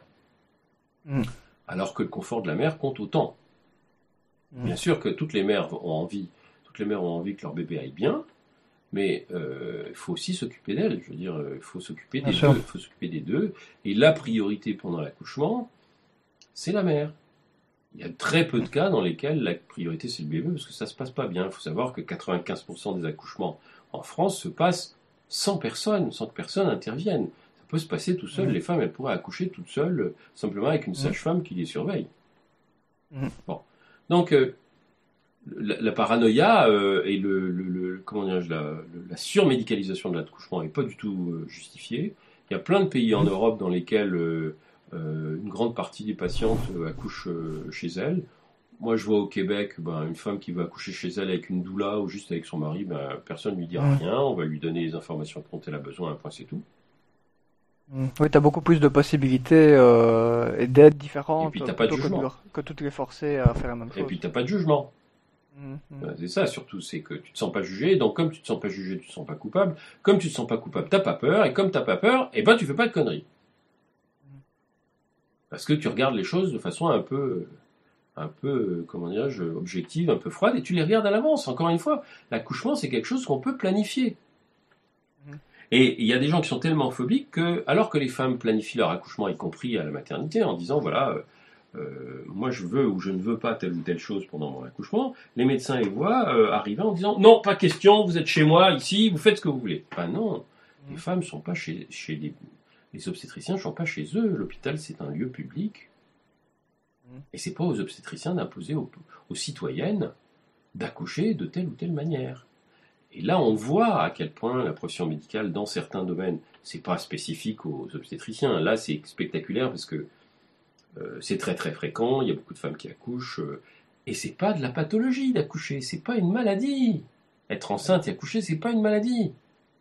Donc, on voit à quel point le- la mentalité générale des médecins est euh, encore une fois, elle est paranoïaque et paternaliste, puisque sur quelque chose qui, dans l'immense majorité des cas, ne nécessite aucune intervention, ils veulent absolument tout contrôler.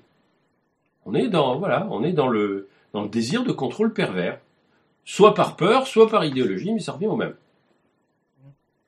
Alors, euh... ce, qui est, ce qui est une chose qui moi m'étonne parfois un peu aussi, euh, que j'observais dans d'autres domaines euh, de la médecine, c'est que même quand il y a euh, des recommandations médicales officielles, parce que par exemple pour les pour les, les, les épisiotomies, il y a des recommandations de l'autorité de la santé, par exemple, depuis longtemps.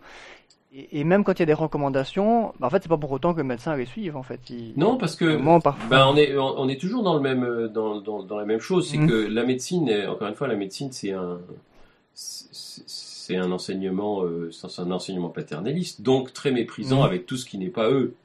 Donc ce qui vient mmh. de non médecins ou ce qui relève de ce qui relève de l'autorité de tutelle, ce qui relève alors euh, en France c'est pire parce que même tout ce qui vient d'une autre fac ou d'un autre pays, c'est c'est objet de mépris. Bon, euh, mais tout ça, encore une fois, on est on est euh, on est dans la dans, dans, la vanité dans la vanité de classe si tu veux. C'est euh, mm. non non moi je sais ce que je fais. Euh, personne n'a de leçon à me mm. donner. Ben, Coco, t'as mm. des trucs à apprendre comme tout le monde.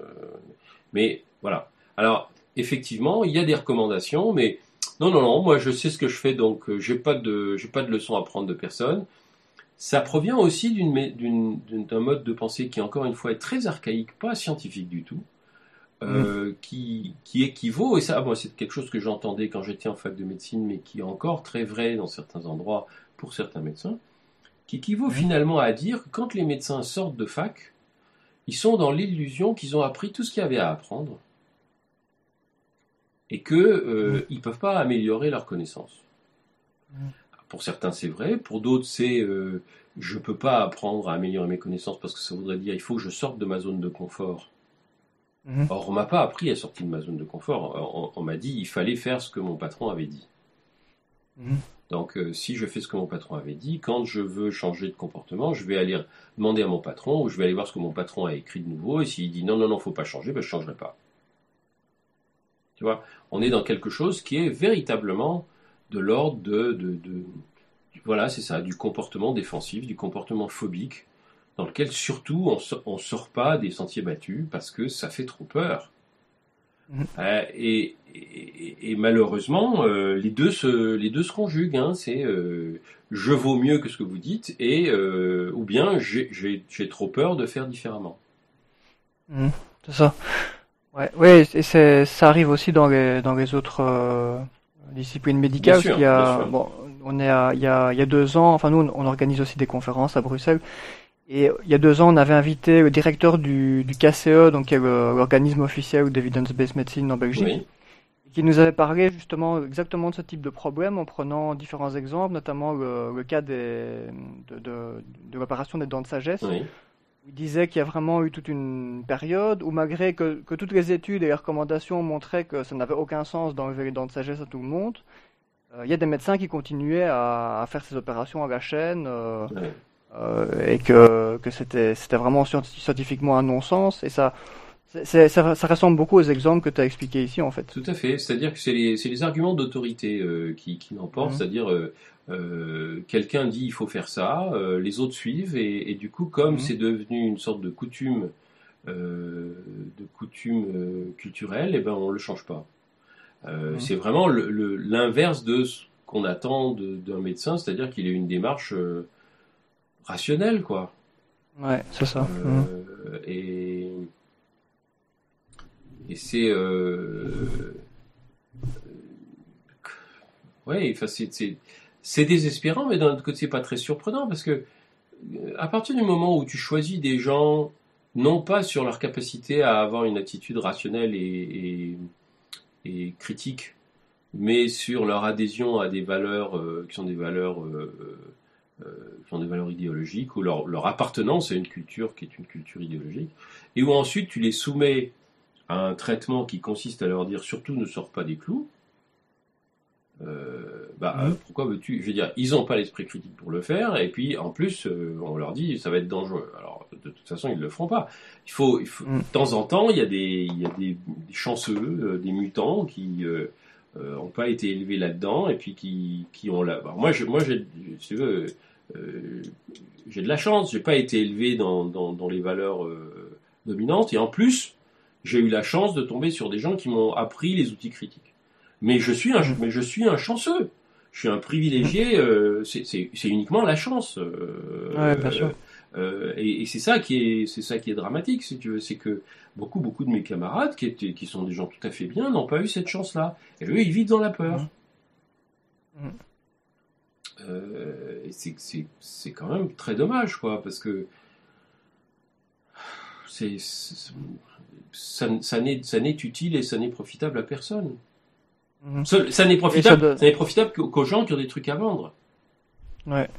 Oui, ça donne tout un sens, euh, je pense, au, au travail bénévole comme ce que tu fais, qui est, qui est vraiment d'essayer d'informer les gens euh, euh, sur, sur, sur leurs droits, sur leurs possibilités, Oui.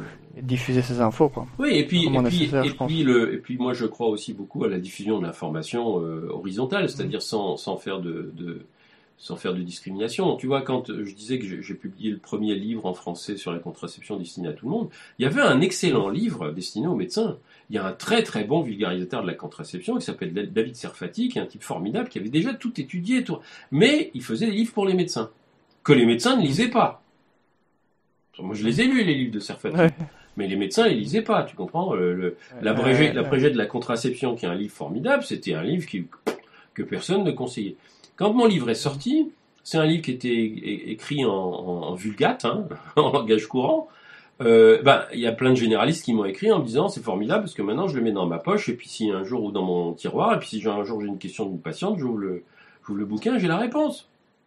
Ce qui était exactement le but recherché, c'est-à-dire que l'information elle circule aussi bien entre les, usagers que qu'entre les professionnels. Euh, et, on voit bien, si tu veux que, alors, euh, encore une fois, comme tu dis, il faut avoir abdiqué toute euh, velléité de vouloir être, euh, vouloir dominer quoi que ce soit. Mhm. faut vraiment. Mais bon, moi, je, ça fait très longtemps, si tu veux, je, je considère euh, euh, que quand on a le privilège, parce que c'est un privilège hein, de devenir médecin, quand on a le privilège Mhm. de devenir médecin, on a l'obligation morale de faire profiter de ce qu'on sait et de ce qu'on fait euh, tous les gens qui n'ont pas ce privilège. Euh. Et non pas de garder ça pour soi comme si on faisait partie d'une société secrète, euh, euh, tu vois, ou d'un petit club privé. Euh, c'est beaucoup plus répandu dans le monde anglo-saxon où, encore une fois, les, les livres de vulgarisation sur la santé, il y en a des, des centaines, de, des centaines et des milliers. Euh, ou alors qu'en France, euh, tu te rends compte que j'ai écrit le premier livre sur la contraception destinée au grand public en France. Je vais écrire, là, je vais publier avec mon copain, le premier livre sur le, le- qu'est-ce que c'est que la douleur et comment ça se soigne. Mhm. Il n'y a pas de livre sur la douleur en France. Pour, les, pour le grand public. Pour les médecins, oui, il y en a. Mais pour le grand public, il n'y en a pas. C'est quand même extraordinaire. On est en foutu 2016, là, aujourd'hui. Ouais. On Ouais. n'est pas en 1920. C'est.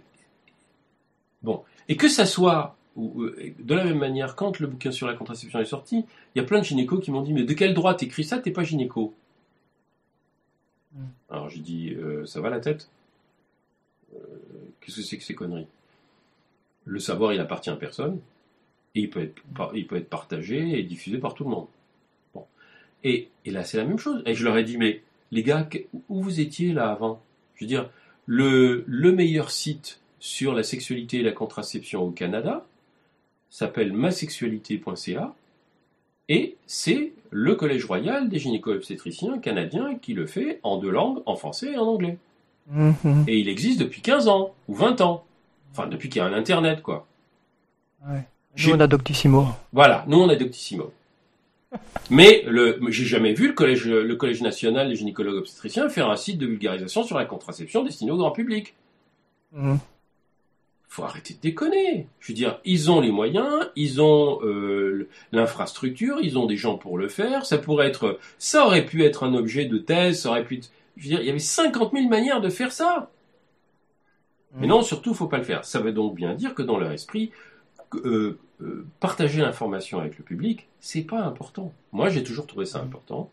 Mais encore une fois, je suis un mutant. Euh, je, suis, je suis complètement atypique. Euh, et, et quand je suis allé bosser avec les gens de la revue Prescrire, j'étais avec des atypiques. C'était des atypiques du même. Donc il y en a des atypiques. Le problème, c'est que jusqu'à Mhm. présent, ils n'avaient pas de, ils avaient pas de moyens. Maintenant, ils ont l'internet, ils peuvent le faire. Mais alors que les, alors qu'encore une fois, les groupes constitués, hein, les syndicats, les, euh, les groupes d'intérêt auraient les moyens de le faire, mais ils le font pas. Mhm, mhm. Ok, c'est très clair, super. Euh, peut-être euh, comme on arrive à la fin de, de l'épisode, est-ce que tu aurais un- une conclusion ou un mot de la fin pour les auditeurs et auditrices? Euh, Oh mon Dieu.